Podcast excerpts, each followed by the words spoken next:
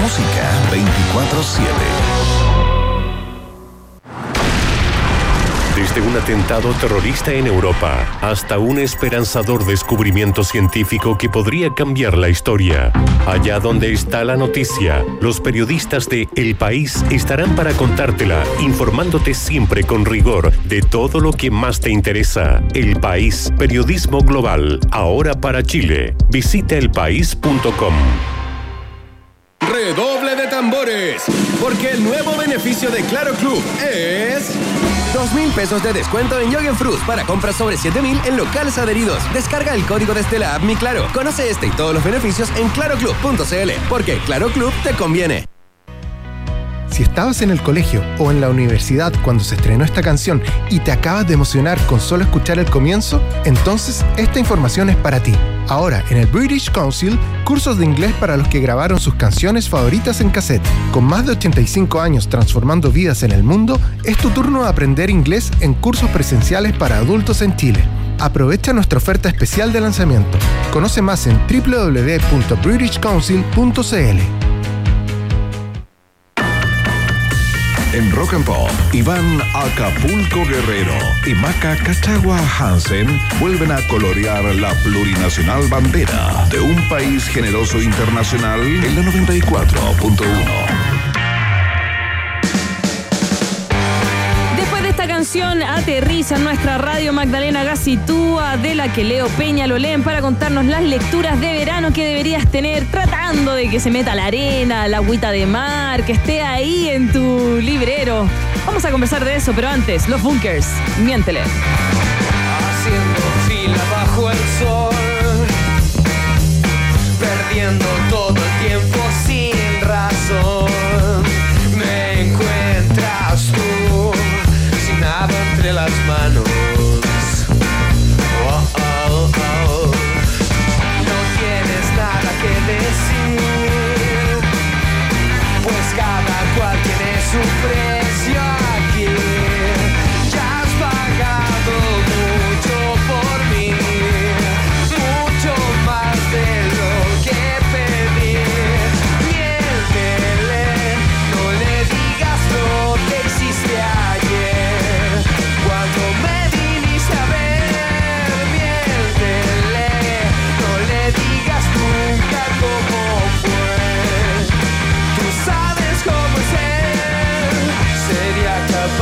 hasta matarte por saber.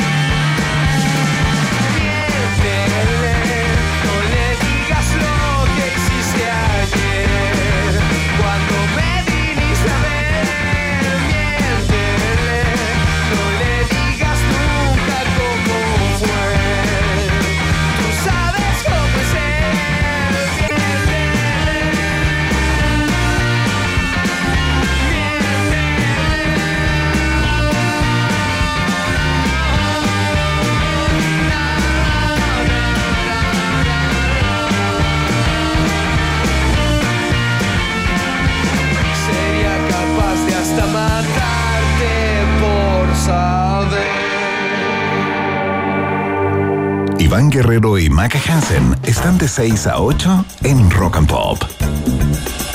Muy bien, comienza nuestra sección Servicio a la Comunidad. De vez en cuando lo hacemos, por supuesto. Y cada vez que llega el verano, por supuesto, decimos, bueno, eh, vamos a vamos a entregar recomendaciones porque la gente se vuelca como loco y loca a leer, ¿no? Todo lo que no leyó en el año es lo que pasa como con Teatro a Mil, ¿no? Todas las obras que no viste durante el año, en enero eh, las concentras todas y, y, las, y las tratas de ver. ¿Qué leer este verano? Eh, ¿Qué está en boga? ¿Qué es lo imperdible? ¿Qué es lo fundamental? Maca Hansen, ¿con quién estamos hoy? Ya está en el estudio y con sus libros dispuestos, Magdalena Gacitúa, la Colo, le dicen, eh, dueña de la librería que Leo de Peñalolén, ubicada en Avenida Consistorial 2100. Para que todas las recomendaciones que está haciendo aquí, usted después vaya o por la página web que leopeñalolén.cl o lo compren también de manera física, que es más lindo, para uno oler los libros. Además, tenemos libreros expertos que les pueden recomendar. Cierto que es O mejor sea, porque uno siempre llega sin saber nada. Pero bienvenida, País Generoso, ¿cómo estás? Ah, muchas gracias. Muy bien. Tengo el honor de hacer las primeras recomendaciones de libros del año. Eso, me encanta. Claro. Estoy feliz, feliz, feliz. Oye, eh, bueno, yo traje libros entretenidos para las vacaciones para todas las edades. Ya, estupendo. Ya, y entonces Excelente. el primer libro es una novela que me recomendó a mí, mi librero, Ya. Clemente, a quien pueden ir a ver también en la que leo Peñalolén. Eh, Ya. y es un libro de la argentina Dolores Reyes, se llama La Come Tierra. Oh, Eh, esta es la historia de una niña que tiene una conexión especial con la tierra, de ahí su nombre, come tierra, eh, y ella va a tragar tierra para tener ciertas visiones específicas con gente que ha muerto. Eh, Perdón, pero qué incómodo. me ¿no? encanta la literatura bueno, argentina. Es bacán porque además relata lo incómodo del que es tragar tierra. O sea, imagínate esa tierra helada que te, que te sientes como una piedra en la guata. Y lo relata muy bien. Ya, bueno, pero ella va a comer tierra específicamente para tener conexión con eh, personas muertas. Es como un libro de ficción. Eh, Totalmente, es un libro Yo de no sé, ficción. yo pregunto porque hay gente que cree. Ahora, ojo, eh, yo he escuchado que en los mapuches tragan tierra para conectarse con sus muertos, para no sé si Ah. propiamente para tener visiones, pero sí como para tener una conexión. Ya, Así estupendo. que me imagino que ahí el guiño que hace la autora con esto de comer la tierra. esa Entonces, cultura, claro. exactamente. Eh, entonces, bueno, ella va a tragar tierra para eh, encontrar a muertos Ya. y cuando se da cuenta que ella tiene este superpoder, por así decirlo, es eh, cuando su madre muere y ella quiere saber desesperadamente qué es lo que le pasó y ella va a tragar tierra y eh, se va a dar cuenta de que su papá la, la mató a golpes, ya Ok. es víctima de femicidio. Ya, lo primero que hay que decir de este libro es Ajá. que este libro está dedicado a dos víctimas de femicidio, por lo tanto el femicidio es un tema que eh, está Es parte del libro. Sí, Ajá. y la trata de personas, ¿ya? Entonces, y usted me van a decir, pero ¿por qué trajiste ¿Por qué me este estás recomendando algo así en verano? Tan truculento, ¿Pero qué está pasando? No, porque este libro, este libro es una joya. Ya. Eh, es un libro que pasó inédito durante mucho tiempo en Argentina, como que lo leían en los clubes de lectura y empezó a agarrar vuelo, tanto vuelo de hecho que eh, se la llevó Random House con Alfaguara y sacó un segundo libro, se está transformando en una saga. ¿Por qué? Porque, eh, bueno, Come Tierra eh, es huérfana, Ya. ella queda huérfana junto a su hermano y su tía se va a hacer cargo de ellos. Pero su tía es súper cruel, le va a prohibir comer tierra, pero por supuesto que comer tierra no va a hacer caso. Eh, va a seguir comiendo tierra, va a ayudar a sus vecinos a encontrar a personas y va a trabajar con la policía. Ahí va a haber un pequeño romance Ya, con algún policía. Entonces Tiene de todo, un- tiene de todo. Tiene de, este es un libro que tiene de todo. Y Es- este libro, perdón, de Dolores Reyes, Come Tierra Editorial Sigilo. Sí. Partió por ahí, con una novela más Sí, chica, en una editorial más chica. pequeña, sí. Y le empezó a ir bien en Argentina y aterrizaron los grandes, Sí. así como el gran consorcio, Iván. Como y trae- siempre, y como siempre. Pero yo creo que es lo que todos queremos igual. Es un honor, Sí, igual sí. que te llame así un grande. Es Obvio. como, no sé, que te llame Steve Jobs, no, No, sé. obvio que sí. No, no, es como uno cuando Para tiene hacer una algo, pyme. oye, ah, Sí. hagamos un proyecto, claro. Es como cuando uno tiene una pyme y te llama a un gran supermercado y quiere distribuir tu Tu producto en el supermercado. tal y es cual, como la tal raja. cual. Ya. Eh, ¿Y de Oye, ahí? Maida, espérate. Eh, Antes que te quería hacer una pregunta a propósito de lo que comentábamos, ¿no? De la truculencia del libro y de lo cargado que puede ser su lectura. En general, las personas, tú como, como librera, ¿no? En general, las personas cuando compran para el verano, tratan de, eh, de irse por una lógica más frugal, más piola, libros eh, que, no, que no demanden No, una, hay de- una alta concentración, o en general la Es que gente hay de todos. lee lo que no leyó en el año. Por ejemplo, a mi mamá le encanta eh, llevar libros para media neurona. Sara ¿cachai? Lark. Em, Perdón. Sí. me, me dice, quiero un libro para media neurona. Entonces, para eso están como tipo libros landscape, tipo eh, novela histórica, así como muy entretenidas, muy entretenidas, pero que te llevan en un viaje muy fácil, Claro. ¿cierto? Ajá. Pero luego hay otras personas, no sé, pues, a mí, yo paso por momentos, nunca soy igual y, y que sean vacaciones o no, significa que tengo tiempo, al fin tengo tiempo para leer. Claro. Entonces, como que quiero aprovechar de leer lo que no pude leer en el año. Sí, sí. Entonces, em, creo que creo que depende mucho de la persona. No, no, Ajá. no hay como un solo tipo No de es como una lectura. práctica, ¿no? O Una, No. o una costumbre ligada como a la, a la época estival, ¿no? No, para nada. Por eso yo quise además romper un poquito con eso y traerles así como distintos libros. Porque, Ya. por ejemplo, estos son, em, no mis libros de verano porque ya lo leí, pero, pero sí son libros que yo escogería para el verano. Claro, para aprovechar las Eh, joyitas. sí, Y ahí es. aterriza Come Tierra de eh, Dolores Reyes y trajiste un segundo de, Lo- de Dolores Reyes. Sí, Miseria, que es eh, este libro que estábamos hablando con el que eh, Random House se la llevó y la hizo suya a Dolores Reyes. Y aquí sigue eh, la misma Cometierra que se ha cambiado de pueblo. Ya. eh, y eh, Miseria va a ser su cuñada y su cuñada como que va a querer lucrar con ella. Ah, Entonces aquí sigue la segunda parte, más o menos. y aparte que ella se va a dar cuenta de que eh, tiene ciertas como dotes brujeriles que vienen en su sangre, que Ya. venían de hace tiempo. Entonces eh, es muy entretenida y si se fijan para quienes nos ven, hay Ajá. gente que nos ve, ¿cierto? Sí, sí, sí, Para va a salir un video. Eh, bueno, Come Tierra eh, es delgadito, en cambio Miseria es un libro ya de sus 300 páginas. Claro, como más desarrollo, eh, más desarrollo de personaje. Mi recomendación, llévese los dos. Sí, por supuesto. Sí. Primera Así parte que, siempre. Sí, porque el primero se lo va a leer en una tarde. No. Es que no sabes el libro que trajo. Me a dar Ya, traje, traje ver. una joya. Espérate, que lo traje- tengo abierto y acaba de decir, eh, eh, lo puse en mi carrito de compra. No. Eh, traje una joya, una joya verdadera, sí. Eh, es de un autor y un dibujante entrañable que quizás conozcan por el viaje de Shuhiro, y ahí ya les va sonando Sí, claro. ¿cierto? Es de Hayao Miyazaki y su libro El viaje de Shuna. Ya, este es un manga y es tremendamente especial porque este se escribió en 1983, es decir, hace Ah, mira. 40 años atrás. Pero ¿qué pasó? Este libro jamás había sido traducido y estuvo inédito durante 40 años y lo rescataron. Este año lo publicaron y se ganó un premio Eisner, que para quienes no saben qué es lo que es este premio, es algo así como el Oscar de la industria de los cómics. ¿Ya? Entonces Mira, se ganó ese premio eh, y, como les decía, es un manga, que quiere decir que es eh, un cómic al estilo japonés que se lee de atrás para adelante, bueno, pero para ellos es normal, ¿no? Eh, y es una belleza, son acuarelas.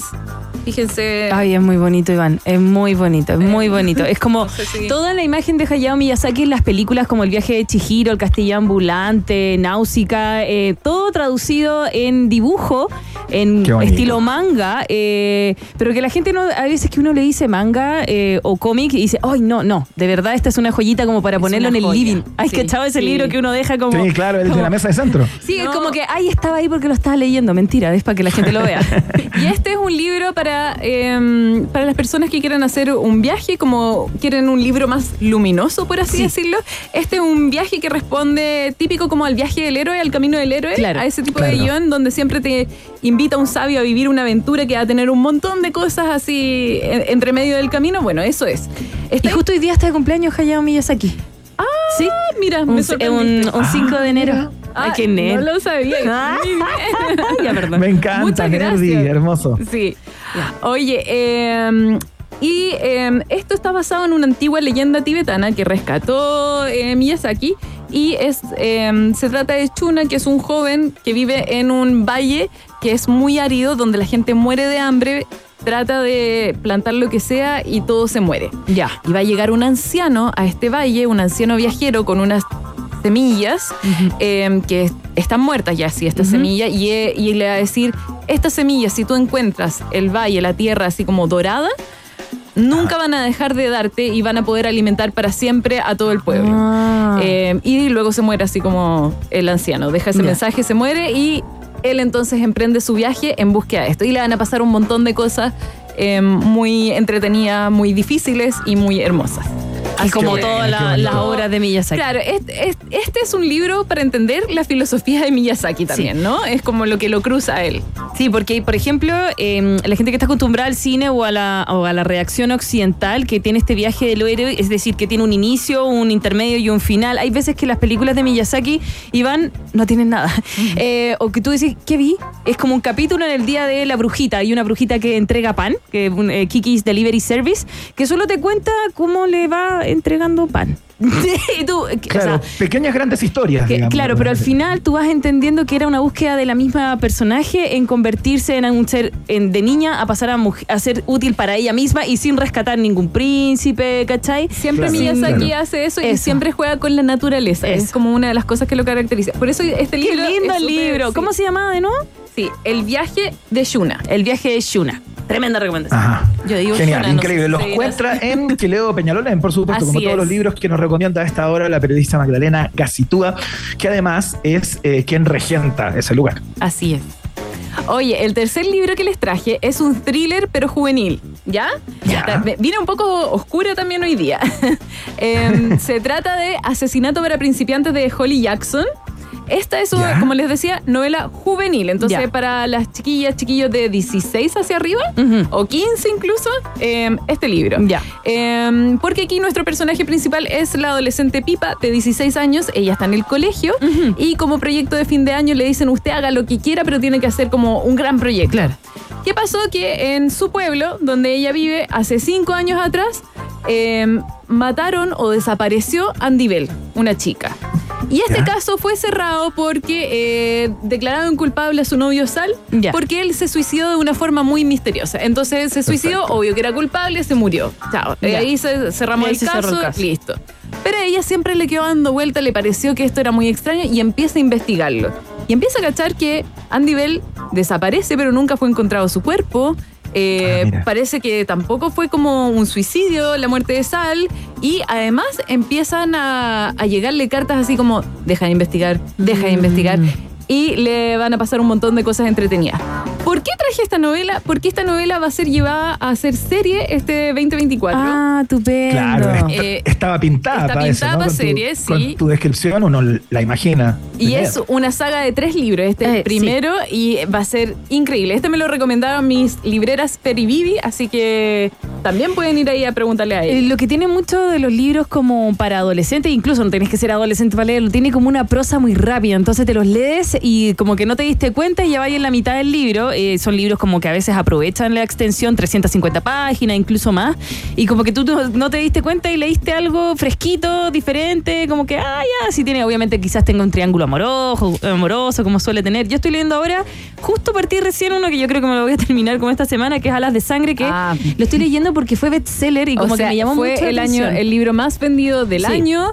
Es una saga de tres libros también. y salen en febrero la Sale segunda parte. ahora la segunda parte y en la librería la rompió de la Yarros. De, Eh, ¿Samantha? Sí, Samantha Ah, Yarros, Yarros, O, le, o le cambié el nombre. Pero Iván, es un libro de Es adolescente. que no es tiene- muy entretenido porque hay dragones, Obvio. hay una, Amores. una mujer en un curso de magia, o sea, en un colegio de magia, que está prohibido que ella haga lo que ella quiere ser, que ella ser- quiere ser una historiadora de dragones, pero no, su mamá es una jinete de dragones, entonces ella tiene Ella que ser jinete de dragones. Qué Pero buena. ella es como... ¿Qué lectura más maca Hansen? No, es que a un lado tengo Es muy entretenido, Es que, está- es que necesito ir pasando porque por el otro lado tengo Leticia o El fin de los hombres de Iván Jablonka, que es un libro que habla sobre un femicidio en Argentina que casi le causa, por ejemplo, el gobierno a Nicolás Sarkozy.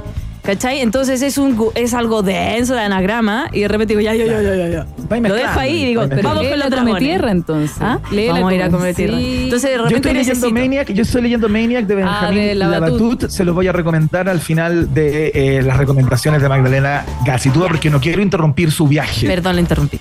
No, No, no, pero no, dale nada. si esto es una conversación, así que si quiere Sí, recomendar sí, sí. ahora, mira, a la librería llegaron y a la semana se agotaron.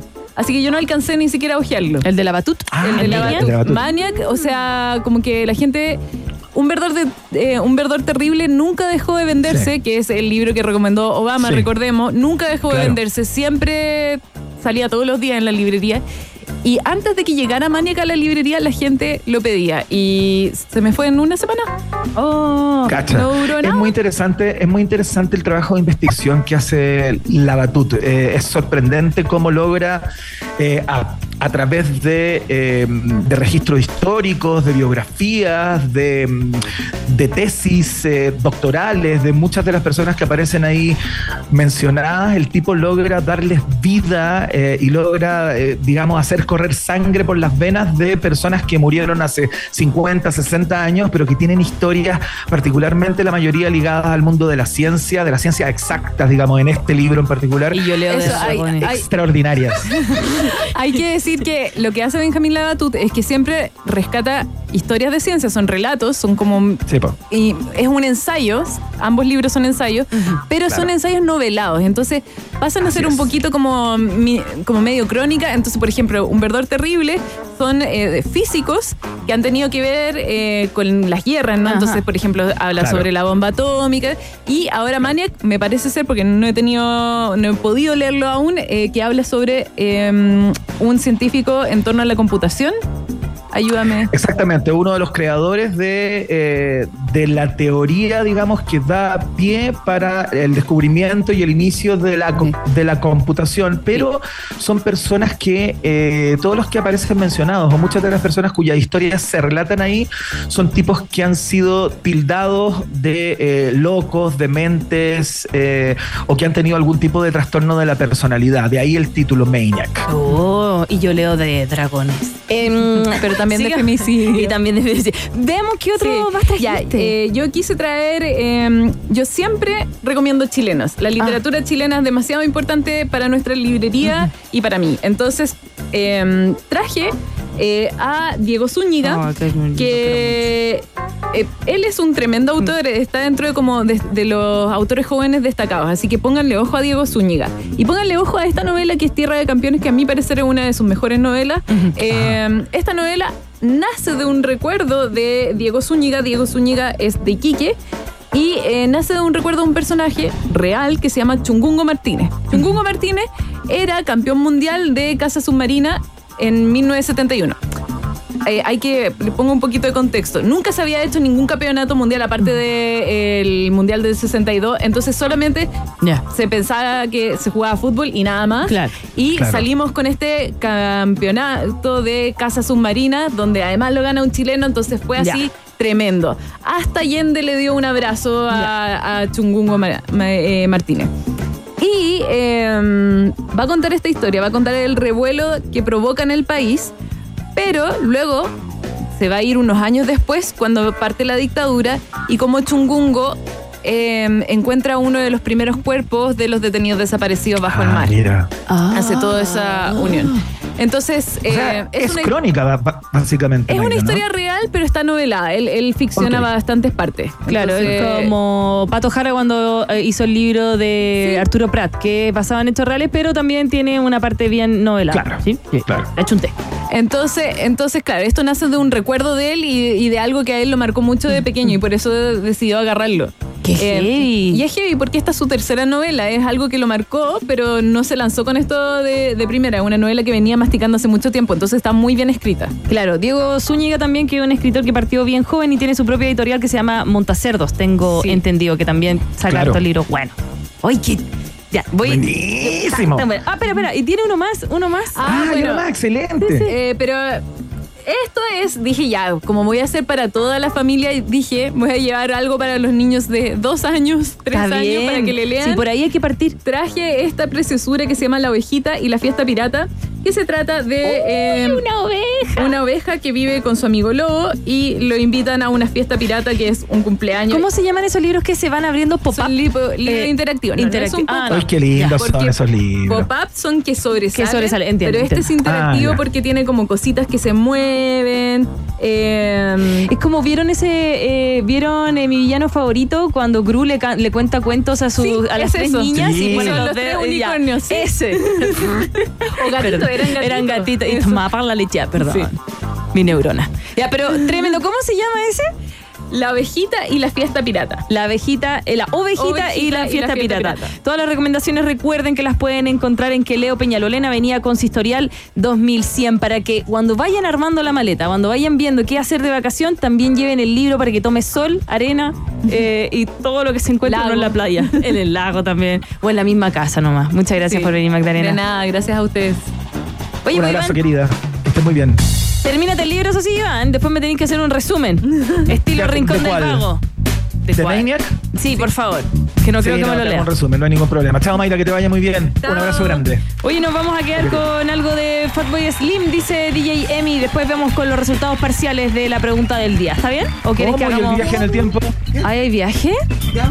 Sí, pues preparé ¿Qué- un viaje hora es? especialmente Es para que yo me iba a ir a en comprar ahora el libro de Hayao, perdón, pero permiso, ¿ah? Eh, sigan ustedes. No, nos quedamos con. eh, esto se llama The Rockefeller Skank. Yo ya había terminado el programa. Right about now. ¿Qué me estaba yendo yo? Brother, check it out now.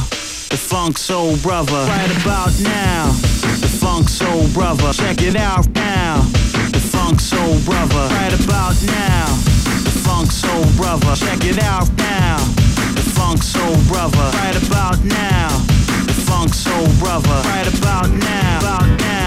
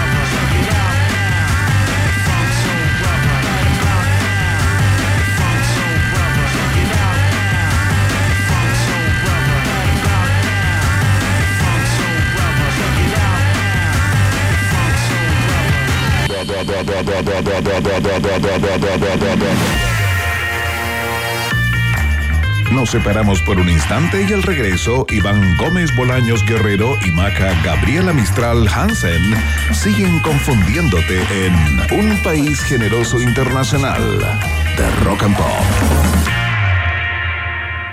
Tem- tem- tem- Temperatura. Rock. Temperatura. Pop. Temperatura. Rock and Pop. En Arica 24 grados, y en Santiago. 25 grados. Rock and Pop. Música 24-7.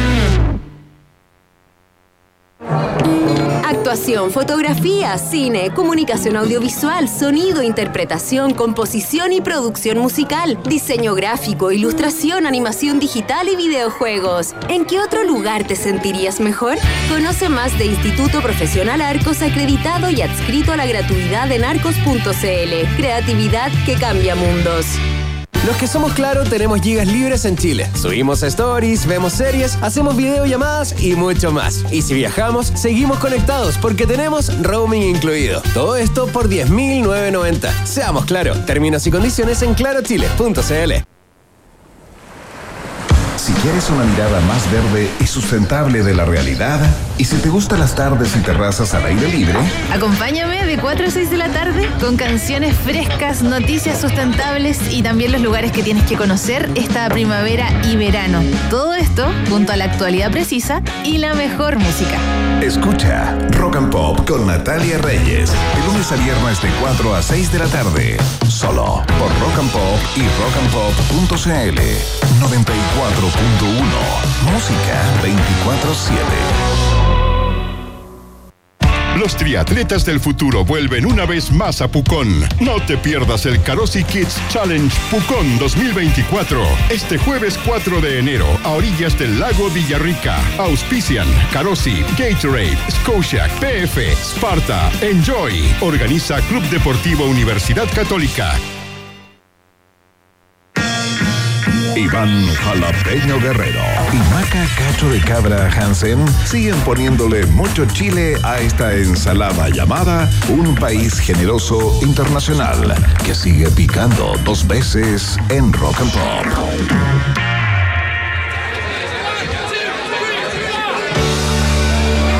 Conteo era el señor, eh, por supuesto, Jeff Lynne, líder de la Electric Light Orchestra, una de las bandas fundamentales para entender el rock que vino antes y después de ellos. Suenan con All Over the World, luego el viaje en el tiempo. Estás en la 94.1, estás en la www Rock and Pop CL.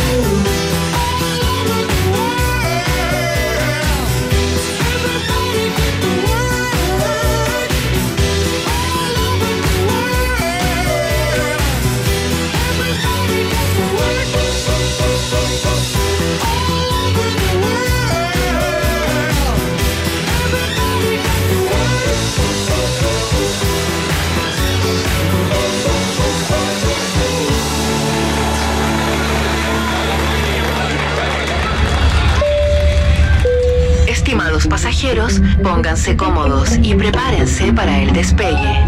Llegó el momento de subirte al DeLorean de la 94.1 y viajar por la historia de nuestra cultura pop. Es el viaje en el tiempo en un país generoso de la rock and pop. Primera estación.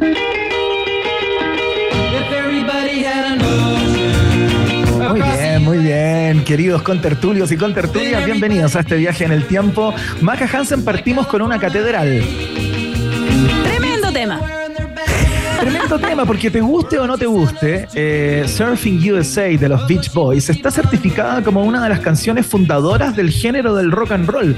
Si es que hubiera que hacer una lista corta de 10 o 15 canciones fundamentales para la historia del género, sin duda Surfing USA está en esa, en, en esa lista, ¿no? Y tiene dos historias. Una historia que es la historia más eh, superficial, la que todos conocen, eh, y hay otra que está un poquito por debajo, ¿no? La que todos conocen, bueno, que esta canción eh, fue, bueno, formó parte de, este disco de los Beach Boys llamado de la misma manera, Surfing USA, a propósito del éxito que tuvo el sencillo, ¿no? Bueno, a todo esto la estamos recordando un día como hoy porque se, se grabó un 5 de enero del año 1963 eh, esta canción Surfing USA, o sea, a esta hora probablemente estaban en el estudio.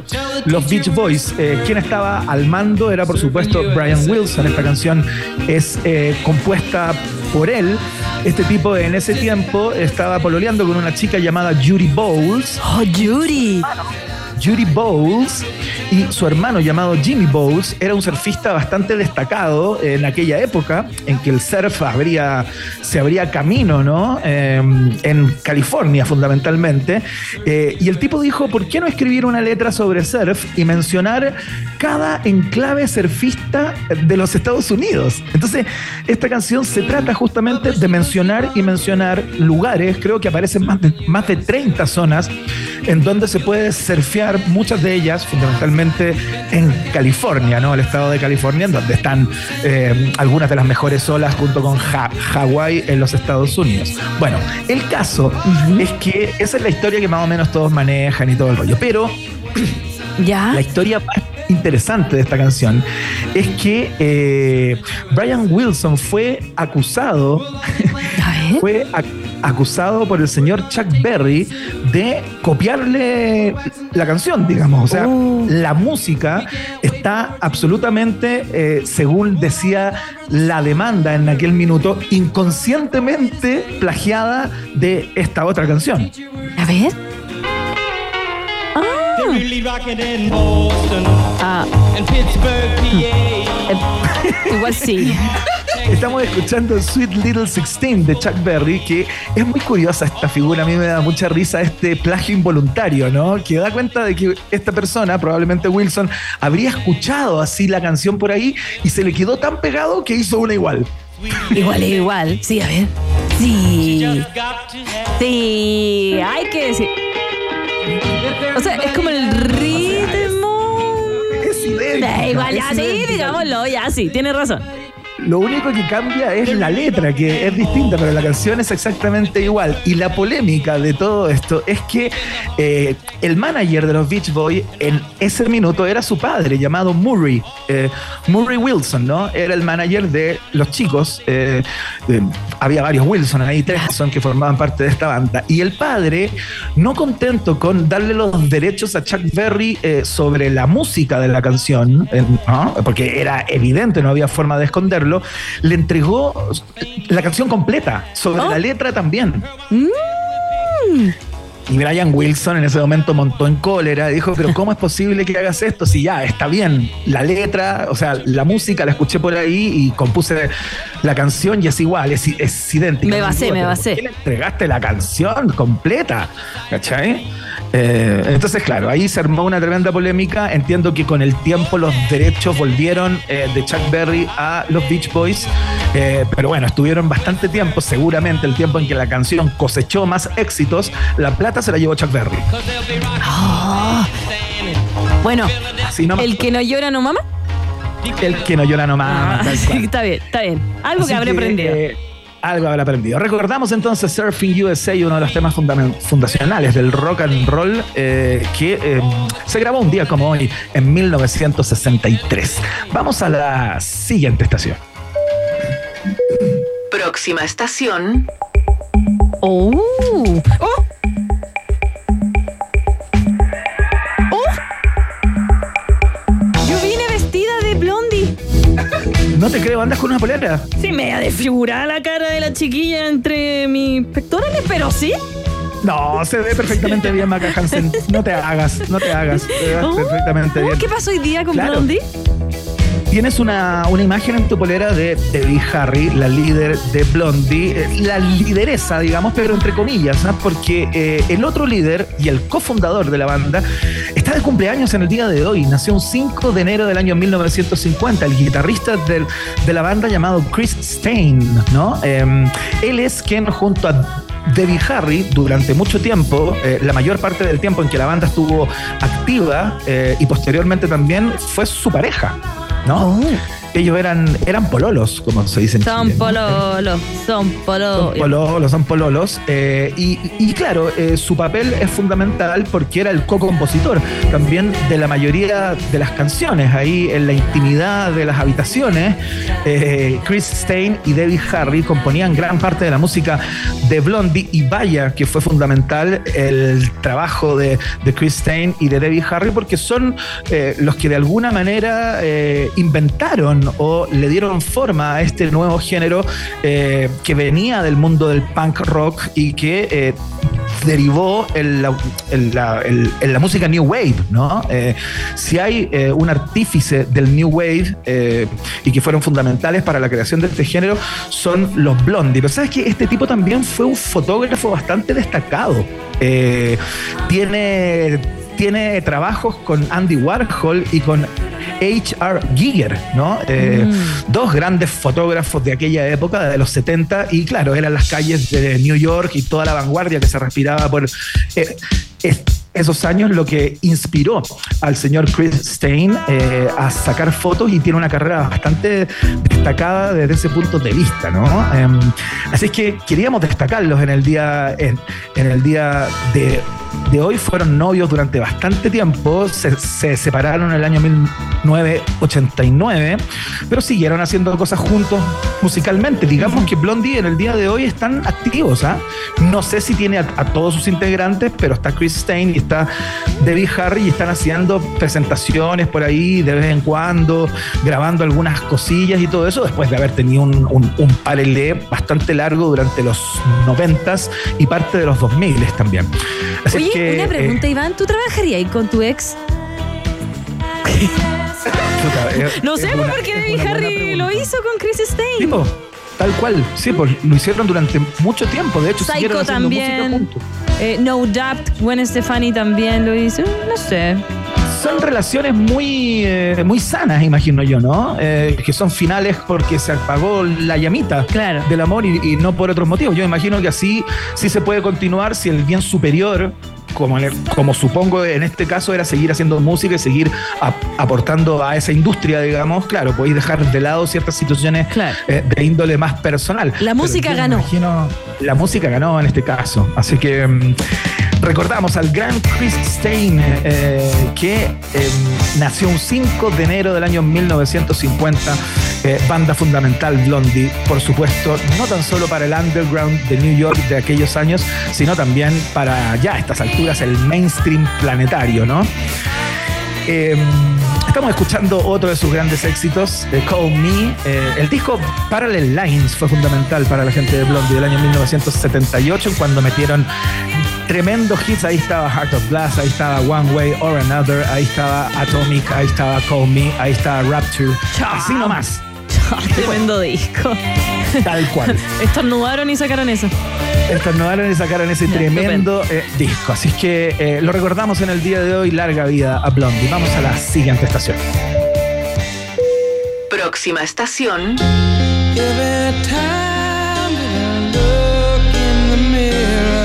Si usted está escuchando esta canción en este momento y dice, qué linda canción de Led Zeppelin, yo no lo voy a culpar. De hecho, en algún momento, eh, hace algunos años, yo también pensé que era una canción de, eh, de Led Zeppelin y la busqué justamente, puse Dream On Led Zeppelin y me apareció, no idiota, no es Led Zeppelin, es Aerosmith. A ver, a ver.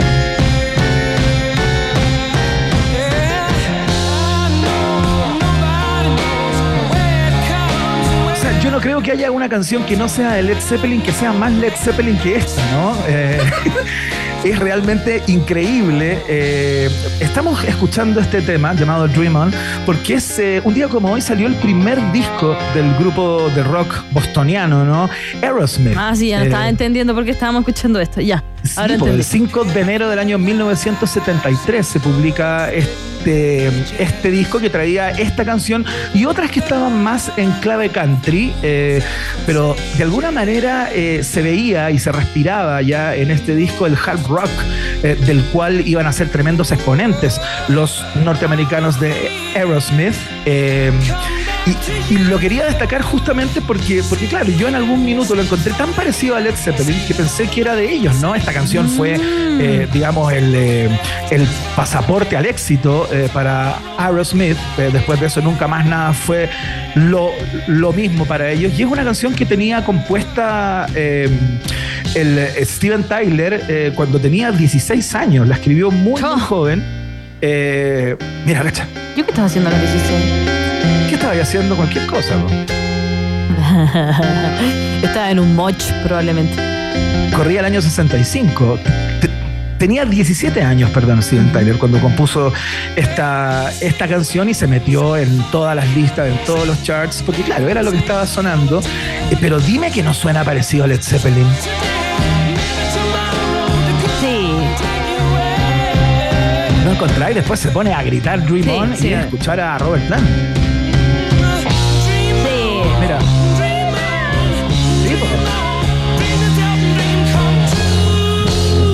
Qué tremenda canción, impresionante. Bueno, eh, péguenle una escuchada a este, a este álbum, así se puede entender cuál ha sido el viaje que ha hecho Aerosmith. esta banda desde principio de los 70 eh, hasta el día de hoy. Yo no sé cómo Steven Tyler puede seguir cantando, Maca Hansen. Si tú tienes alguna idea eh, de cómo puede seguir cantando después de haber carraspeado su voz durante 40 años, me parece impresionante.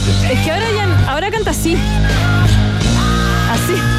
Todas las canciones. ¿Se entiende? El otro estaba como medio bajo, entonces como que mm, todavía no, no hacía bolsa la voz. La cagó, yo lo encuentro increíble, quería destacarlo en el día de hoy. Hoy salió el primer disco de Aer- Aerosmith en el año 1973 y Dream On viene en ese disco. Así que para que, para que lo chequeen. Ahora, esta estación, Maca Hansen, te la regalo completa. Próxima estación. Ay, que me gusta, me gusta mucho. Me gusta, ah, me gusta mucho. Yo sé que te gusta mucho. Estamos escuchando a Queens of the Stone Age, por supuesto, eh, porque eh, un día como hoy, del año 1970, nace Troy Van Leeuwen. ¿No? Me imagino que lo conocen, Maca Hansen.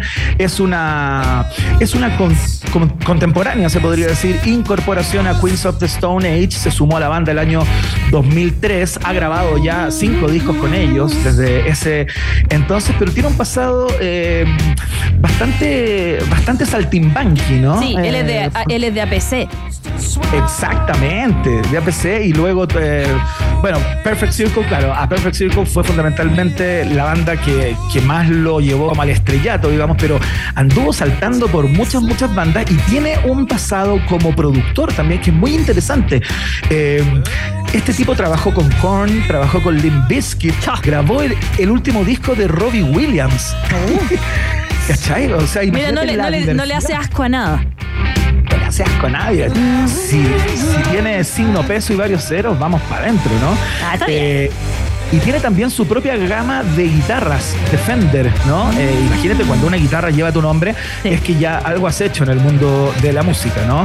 Eh, desde el año 96 estaba en la banda llamada Failure eh, donde coincide con Kelly Scott eh, y donde consigue su primer éxito en una banda, ¿no? Luego vendría justamente a Perfect Circle y posteriormente, bueno, pa- pasó también, eh, tocó con muchos integrantes de gente como Nine Inch Nails, tocó con, eh, con, con parte de los Smashing Pumpkins, tuvo que ver con Marilyn Manson en algún minuto, que ya lo vamos a recordar hoy día también, o con Tool.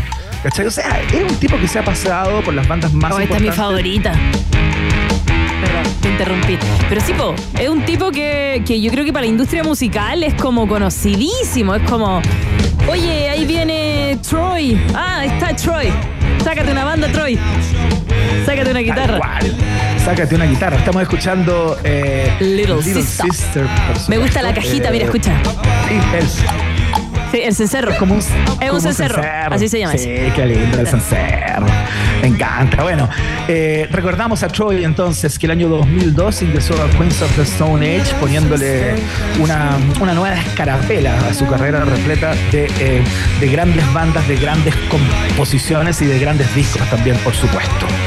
Así es que con él pasamos a la última estación que Emi me dijo que iba a intervenir. Así que estoy esperando su intervención.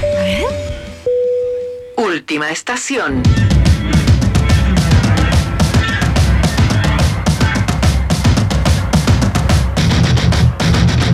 Estamos escuchando a Marilyn Manson, por supuesto. Eh, un día como hoy nace uno de los seres más funados eh, hoy por hoy de la historia.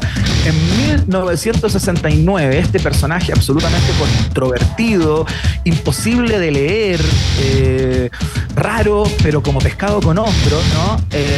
Tipo que instaló una imagen, eh, particularmente a propósito del trabajo en sus videoclips, eh, que si es que no te gusta, digamos, estás en todo tu derecho, ¿no? Pero de que era interesante y de que era una novedad en ese momento, eh, lo era, ¿no? A propósito de la oscuridad que proponía, de las escenas algo enfermas y esquizofrénicas que ponía en cada fotograma, ¿no?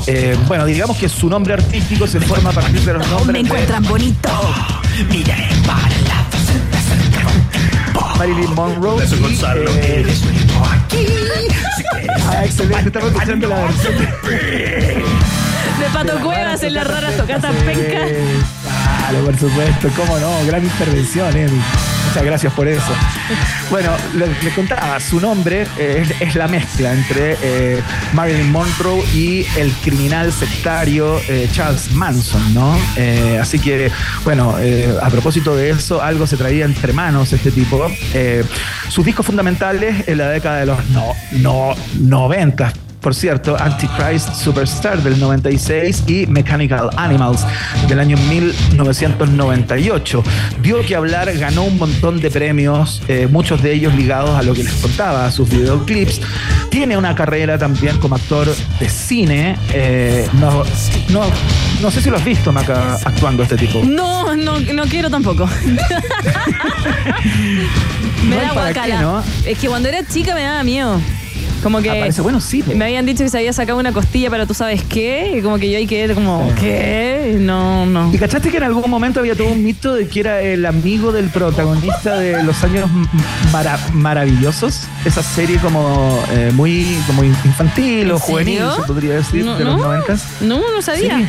Oh. Se suponía que era él, pero después se desmintió que Ah. fuera él cuando era, cuando era chico, ¿no? Eh, bueno, tiene películas con Macaulay Culkin en algún momento. Bueno, actúa en Los Highway de David Lynch. Ah. Parte de esa película, muy en su perfil, a propósito de lo espeluznante que puede llegar a, a hacer, ¿no? Bueno, el caso es que Marilyn, Man- eh, Marilyn Manson hoy está acusado Yes. de un montón de eh, abusos sexuales y tiene una acusación tremendamente grave que eh, apareció en enero del año 2023, una chica llamada Jane Doe asegura que fue eh, violada por eh, Marilyn Manson. De hecho, tuve acceso, o sea, leí parte del expediente, digamos, ¿Ya? y no lo quise poner acá porque No, no. me parecía de muy mal gusto, porque claro, estaba, ella contaba con Lujo detalles, digamos, bastante increíbles, eh, cómo había sido todo, aquel, todo aquel suceso con Marilyn Manson. Así que está tremendamente funado, está siendo investigado por todos lados, particularmente por esta demanda, que es la más grave.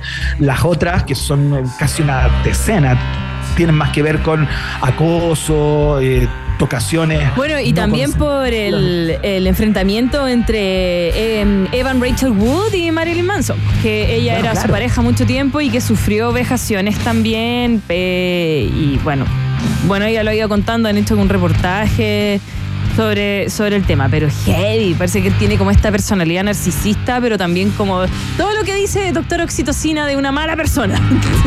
Cuando dice Absolutamente, sí, pero, sí. Pero bueno, el tipo tiene obra, es indesmentible lo que hizo durante particularmente la década de los 90, ¿no? Eh, y eh, queríamos destacarla, pero también dando cuenta de que, eh, claro, es una persona que hoy día está metida en un sinfín de problemas a propósito de lo que parece ser una conducta de abuso bastante reiterada. Claro, ¿no? espérate, Así que, espérate. eh, Espérate, espérate. Pusiste Marilyn Manson. Y no pusiste a Hayao Miyazaki que está de cumpleaños hoy día. No.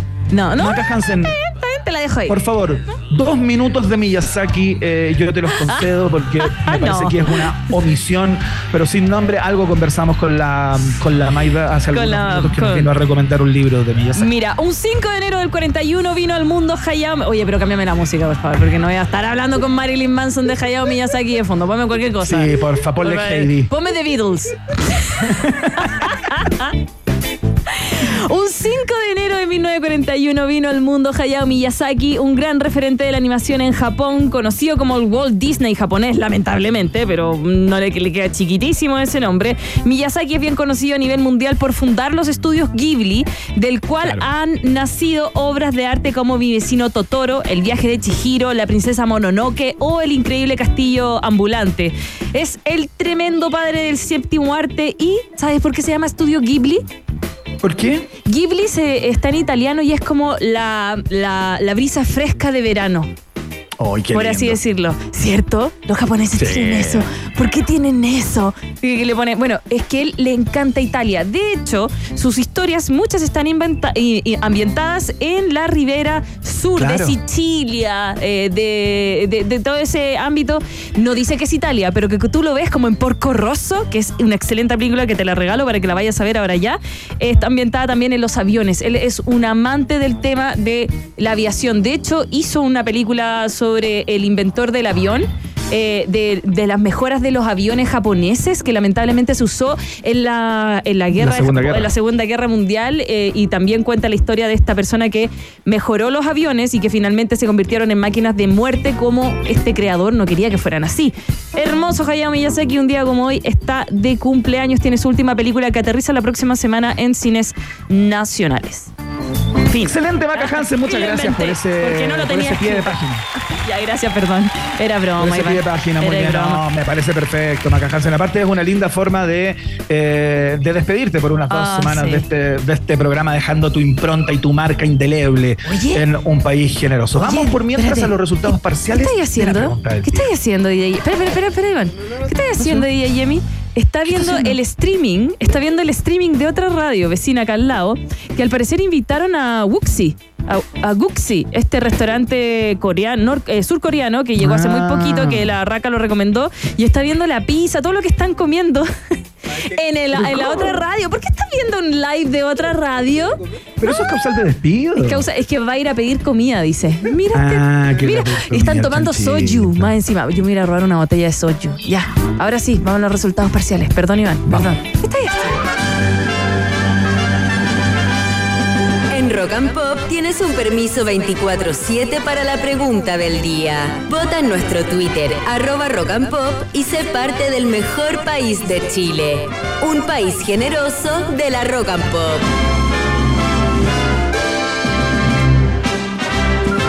Ya nomás, especificamos la pregunta del día nuevamente, conocemos sus perspectivas, qué votaron a través de eh, arroba rock and pop.